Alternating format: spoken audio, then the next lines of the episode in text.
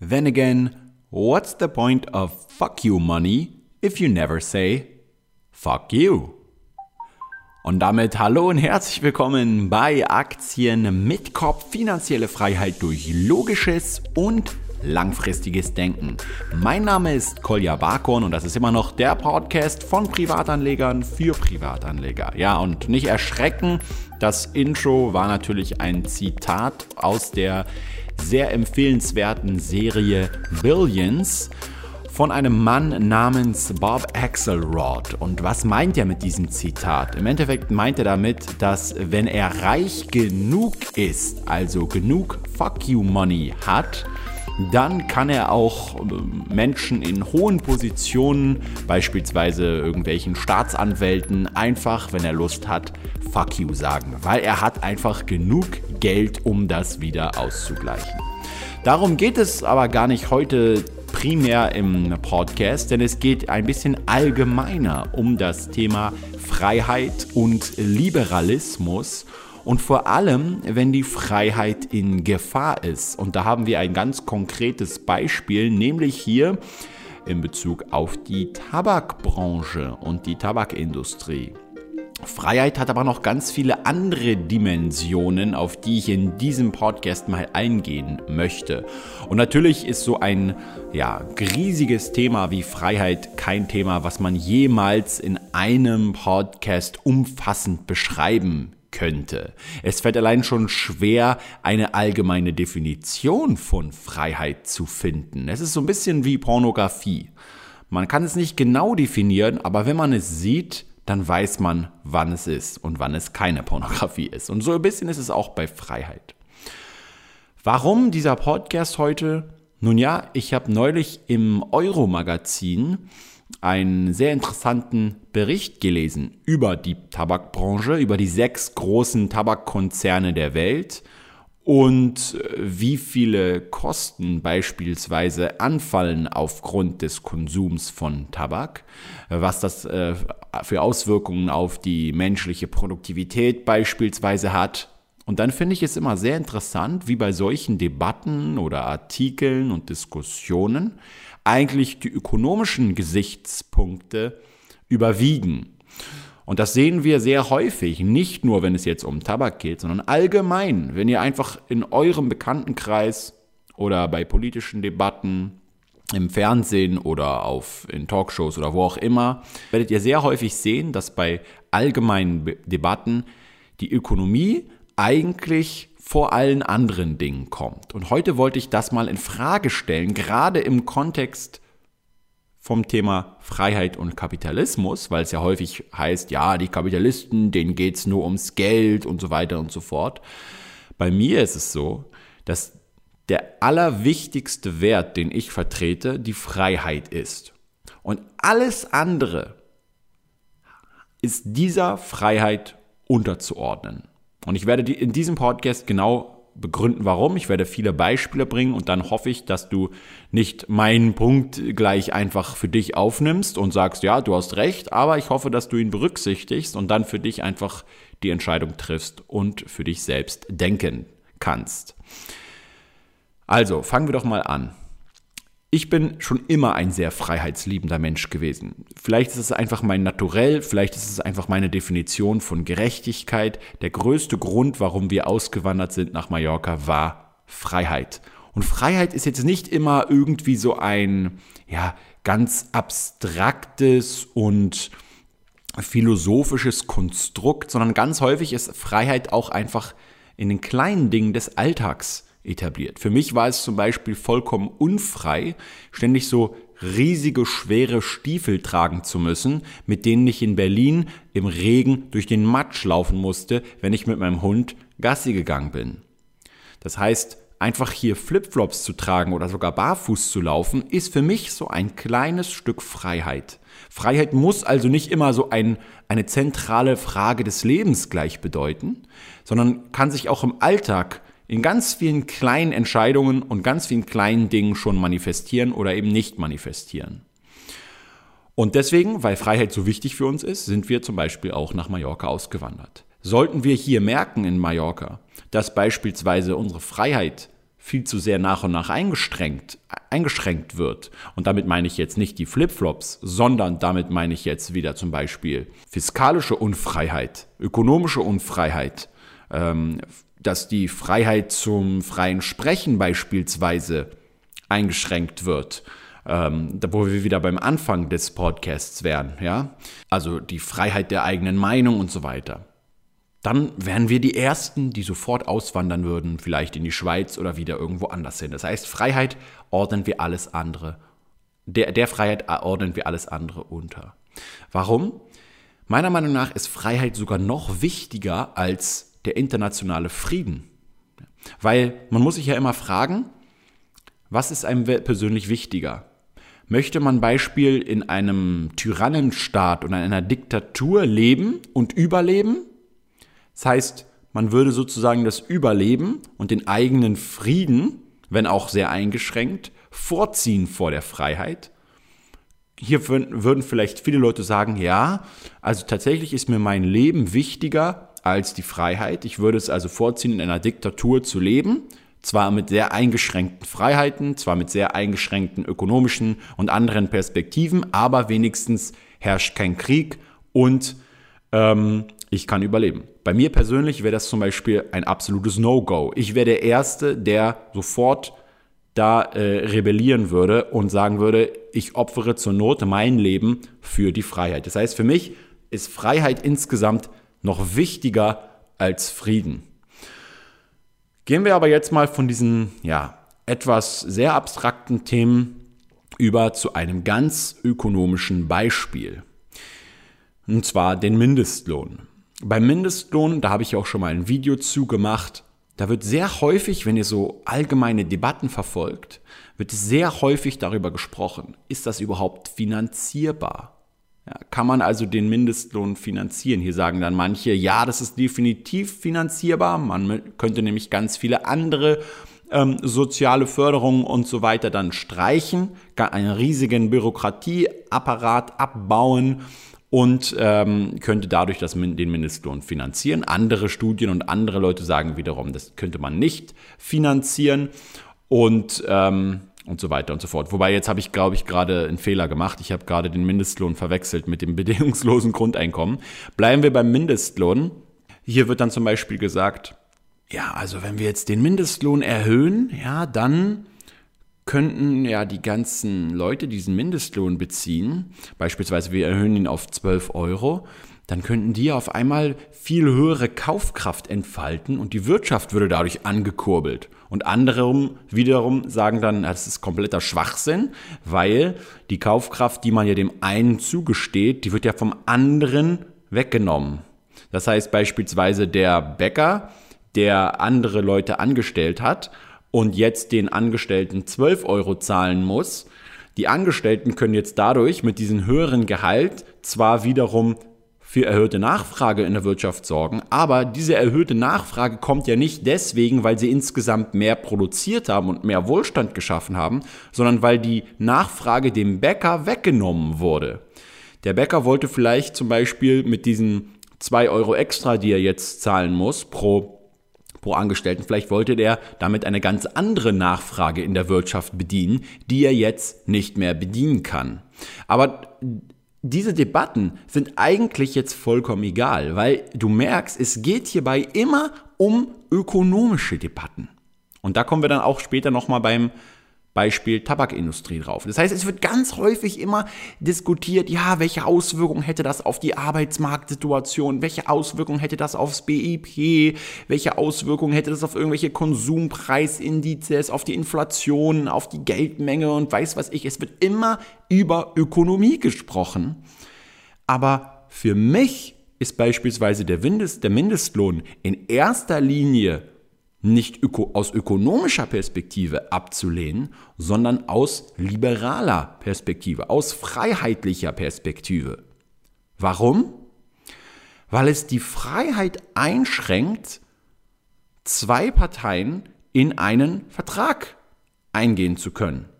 Wenn, ich, wenn es den Mindestlohn gibt, flächendeckend, dann kann ich beispielsweise als aufstrebender Student, der irgendwo gerade ähm, studiert und deswegen viel Zeit damit verbringt, sein Humankapital aufzubauen, sich nebenbei aber nur für ein paar Stunden pro Woche auch noch sehr flexibel irgendwo einen Job suchen will und ich sage mal, ich bin zufrieden mit 8,50 Euro die Stunde, weil ich dadurch schnell den Job finde, der Job nicht anspruchsvoll ist und so weiter. Es wird aber nur 8,50 Euro gezahlt. Aber der Mindestlohn ist gerade bei 10 Euro oder bei 12 Euro.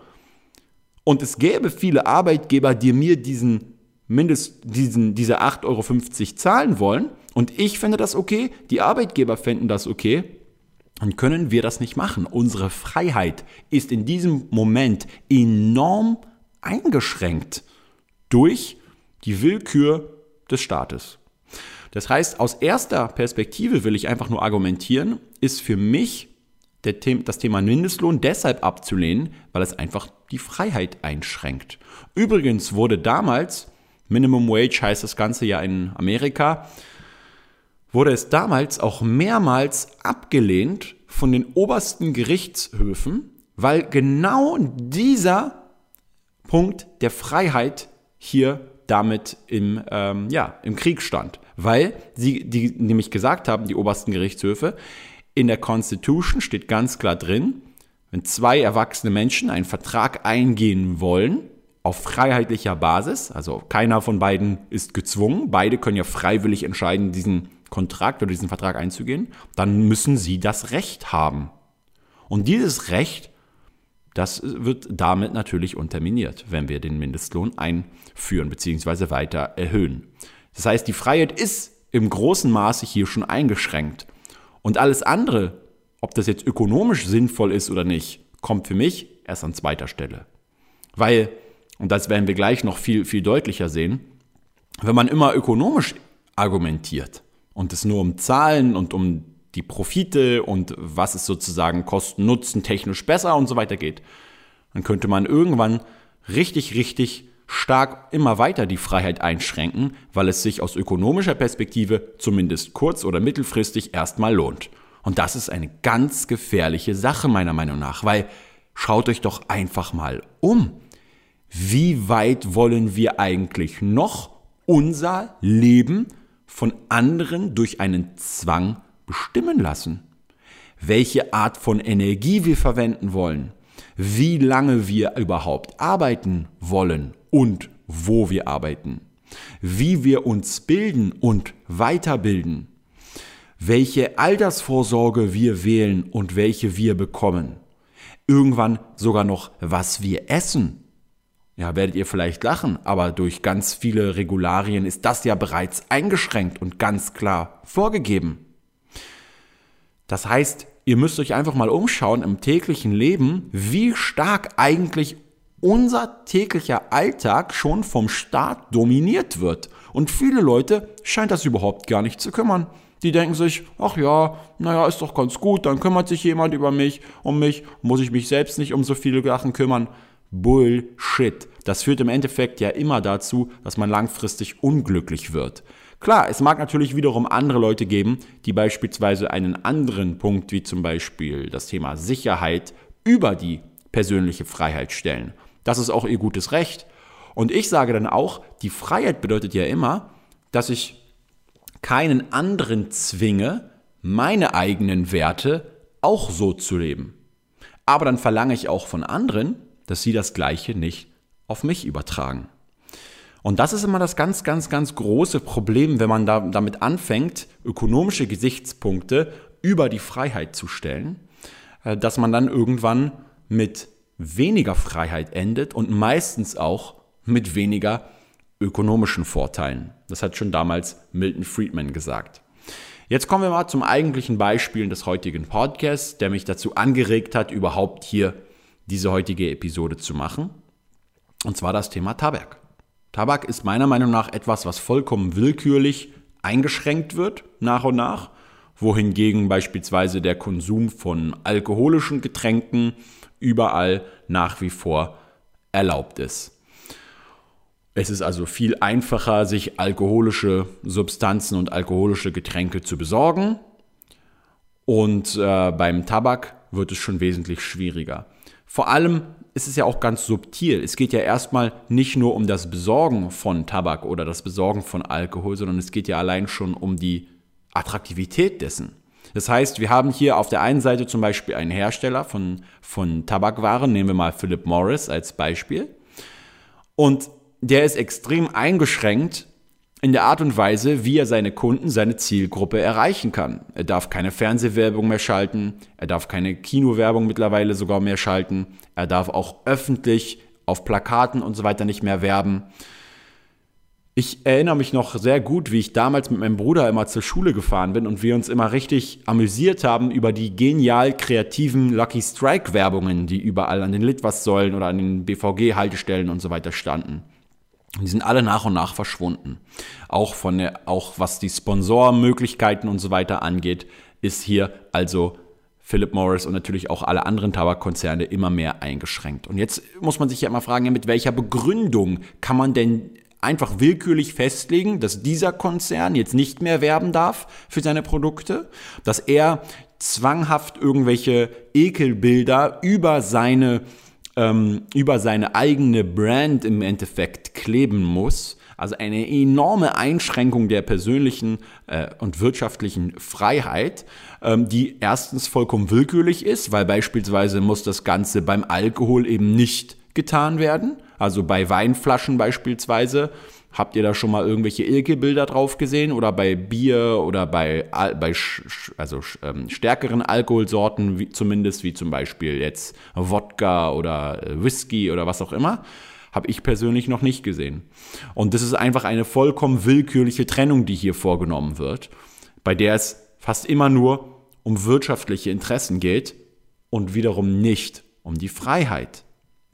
Da liest man dann zum Beispiel, und das stand in den Euro-Artikel drin, dass insgesamt ähm, ganz, ganz, ganz hohe Krankheitskosten entstehen ähm, durch den Konsum und den, den äh, also das Rauchen von Tabakprodukten und dass diese Krankheits- und Gesundheitskosten im Endeffekt dann wieder übertragen werden auf andere Leute und deswegen eben Tabak so hoch besteuert werden muss und versucht werden muss, den Tabakkonsum staatlich gesehen durch Zwang so nach und nach einzuschränken.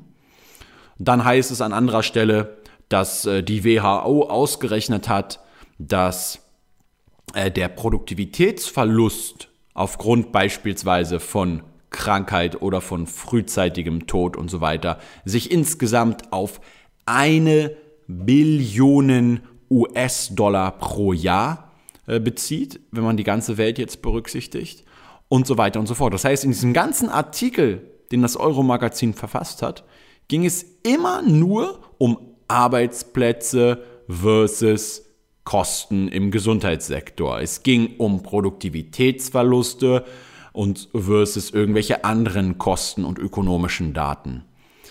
Aber das Problem an diesen ganzen Argumentationen ist, dass wenn ich einmal in diese Richtung gehe, ich eigentlich nie mehr aufhören kann. Argumentiere ich nämlich ökonomisch, dann könnte ich auch sagen, nun ja, die menschliche Faulheit kostet uns wesentlich mehr jährlich an äh, Geldern. Ja, würden wir alle nicht so faul sein, sondern produktiver arbeiten, dann könnten wir nicht nur eine Million mehr erwirtschaften, eine Billion mehr erwirtschaften, sondern sogar 10 Billionen. Sollte man deswegen, weil es jetzt ökonomisch sinnvoll ist, die Faulheit abzuschaffen, sollte man deswegen das jetzt tun? Natürlich nicht. Und warum? Weil man dadurch im hohen Maße die Freiheit, faul zu sein, einschränkt. Genauso bei vielen anderen Dingen. Wenn ich jetzt mal auf diesem Thema Gesundheitskosten und so weiter einfach mal kurz drin bleibe dann würde ich jetzt zum Beispiel sagen, okay, ja, es macht Sinn. Also klar, wenn jetzt ein, ein Raucher die, die, das Gesundheitssystem überproportional belastet und es nicht so, äh, so gemanagt werden kann, dass er selbst persönlich dafür die Kosten zu tragen hat, sondern dass, dass das gesamte System und somit auch alle anderen Einzahler in die Kassen hier ähm, davon davon einen Nachteil haben und deswegen es Sinn macht, das zu regulieren und einzuschränken, dann kann ich wiederum entgegenhalten, naja, aber wie ist es denn bei anderen Krankheiten und bei anderen Dingen? Wie ist es denn zum Beispiel auch wiederum beim Alkohol oder wie ist es denn bei Adipositas und beim allein schon beim normalen Übergewicht, ja, Bluthochdruck durch zu viel Zucker, ja, bei äh, verfetteten Lebern aufgrund zu viel Alkohol und so weiter. Diese Dinge verursachen auch überall Kosten für die Allgemeinheit. Also sollte man diese doch genauso einschränken, staatlich, damit auch hier wieder die Allgemeinheit profitieren kann aus ökonomischer Sicht und wir insgesamt weniger Kosten haben. Oder wenn ich dann sage, na ja, warum wenn ich jetzt zum Beispiel nicht mehr rauchen darf, ich bin ja überhaupt gar kein Raucher, ja, also mich interessiert das Rauchen an, an, sich herzlich wenig. Ab und zu ist vielleicht mal ein kleiner Joint drin oder ein bisschen Wasserpfeife, aber das ist nur sehr, sehr, sehr selten, vielleicht ein, zweimal im Jahr oder so. Ich, aber ich bin ein erheblicher Fan von Freiheit, ja, und deswegen argumentiere ich so. Nicht, ich bin jetzt nicht von der, von der Raucherlobby irgendwie gesponsert oder so, ja, falls jetzt schon wieder irgendwelche Verschwörungstheorien auftauchen sollten, ja, also kann ich euch hier beruhigen. Ich bin hier nicht bezahlt, ja. Ähm, aber, jetzt habe ich ganz kurz den Faden verloren. Genau, wenn ich also einmal diesen Pfad runtergehe, werde ich irgendwann immer mehr und mehr Gründe finden, warum jetzt diese noch besteuert werden, also warum jetzt zum Beispiel noch eine Zuckersteuer eingeführt werden muss, um auch wieder die Gesundheitskosten insgesamt zu senken. Und irgendwann bin ich halt an dem Punkt, wo ich fast alles reguliere auf zum, zum Wohle der Leute und die Freiheit nach und nach im Prinzip damit in die Tonne getreten habe. Äh, wenn ihr euch mal einen kleinen äh, Spielfilm dazu anschauen wollt, natürlich sind das Filme, ja, aber ich finde trotzdem ganz gut dargestellt, gibt es gleich mehrere ganz gute Empfehlungen. Ich empfehle euch zum Beispiel einmal den Film ähm, Equilibrium mit Christian Bale. Der geht sehr, sehr, sehr stark in die eine, eine Richtung, wobei es hier nicht mehr um die Freiheit geht, sondern einfach um die menschliche Emotion an sich. Dass also die menschliche Emotion im Endeffekt, also überhaupt die Fähigkeit, Freiheit zu spüren und zu fühlen, dass das im Prinzip eingeschränkt werden muss. Also werden alle Menschen im Prinzip unter konstanten Drogeneinfluss gehalten, äh, die die Menschen dadurch hindern, Emotionen zu spüren. Und damit hat man dann im Endeffekt Weltfrieden geschaffen, hat keine Kriminalität mehr und so, alles ist super, alles ist prima. Die Frage ist, ist es dann überhaupt noch wert, in so einer Welt zu leben? Ein anderes ganz gutes Beispiel ist hier Demolition Man äh, mit Arnold, äh, mit, mit äh, Sylvester Stallone und Wesley Snipes. Ein extrem lustiger Film auch, sehr zu empfehlen. Aber nicht nur aufgrund des Unterhaltungsfaktors, sondern eben auch, weil es genau in diese Richtung geht, die ich vorher beschrieben habe.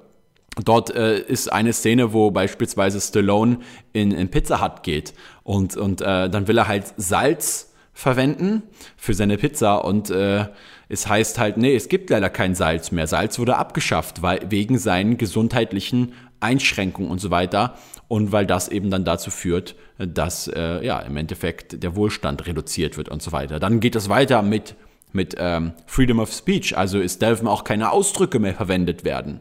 Ja, immer wenn man einen Ausdruck beispielsweise sagt, also immer wenn man irgendwie sagt Scheiße oder so, dann kommt aus der, dann kommt aus der Wand so ein, so ein Zettel raus, so, und dann sagt dann so, äh, ja, sehr geehrter Herr, bla bla bla, Sie bekommen jetzt eine Geldstrafe von einem Credit wegen des Verstoß gegen das äh, irgendwas Gesetz. Ja, das heißt, du darfst auch nicht mehr fluchen.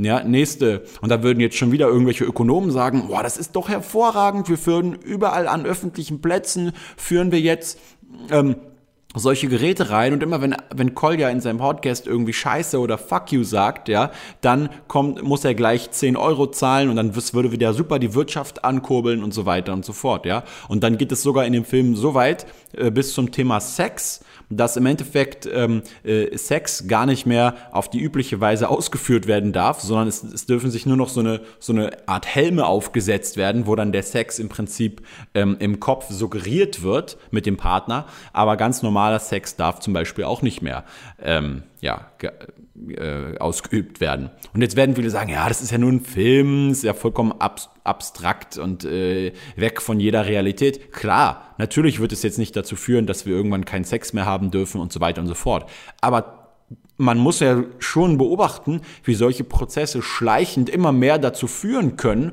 dass eben die Freiheit nach und nach eingeschränkt wird.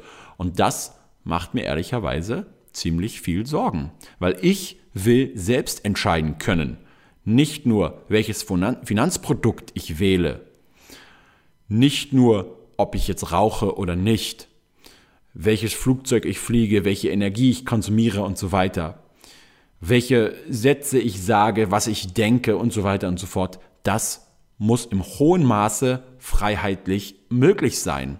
Sonst haben wir irgendwann eine Welt, in der es nicht mehr so viel Spaß macht, überhaupt zu leben. Und dann kann man ökonomisch so viel hin und her rechnen, wie man will und Produktivitätsverluste und was, was ich noch alles damit raufhauen. Im Endeffekt wird man merken, dass man zwar kurzfristig dadurch vielleicht Wählerstimmen bekommen kann oder vielleicht Dinge auch durchsetzen kann, oder vielleicht auch kurzfristig bis mittelfristig sogar das verfluchte BIP erhöhen kann. Aber langfristig wird es leider zu ökonomischen Nachteilen führen, weil je unfreier die Menschen halt sind, desto äh, ja, weniger Lust haben sie überhaupt noch Eigentum aufzubauen, desto weniger Lust haben sie Vermögen aufzubauen und arbeiten zu gehen.